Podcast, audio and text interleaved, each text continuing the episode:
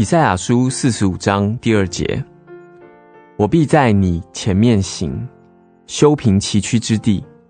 我必打破铜门，砍断铁栓。神用十分有力的词句来描述他子民道路中的障碍，有三个：第一个，崎岖之地；第二个，铜门；第三个，铁栓。如果你正站在这样的障碍之前，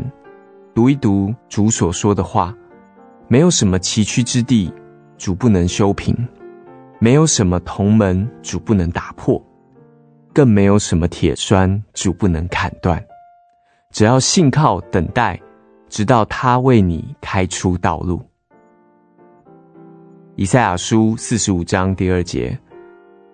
我必在你前面行，修平崎岖之路；我必打破铜门，砍断铁栓。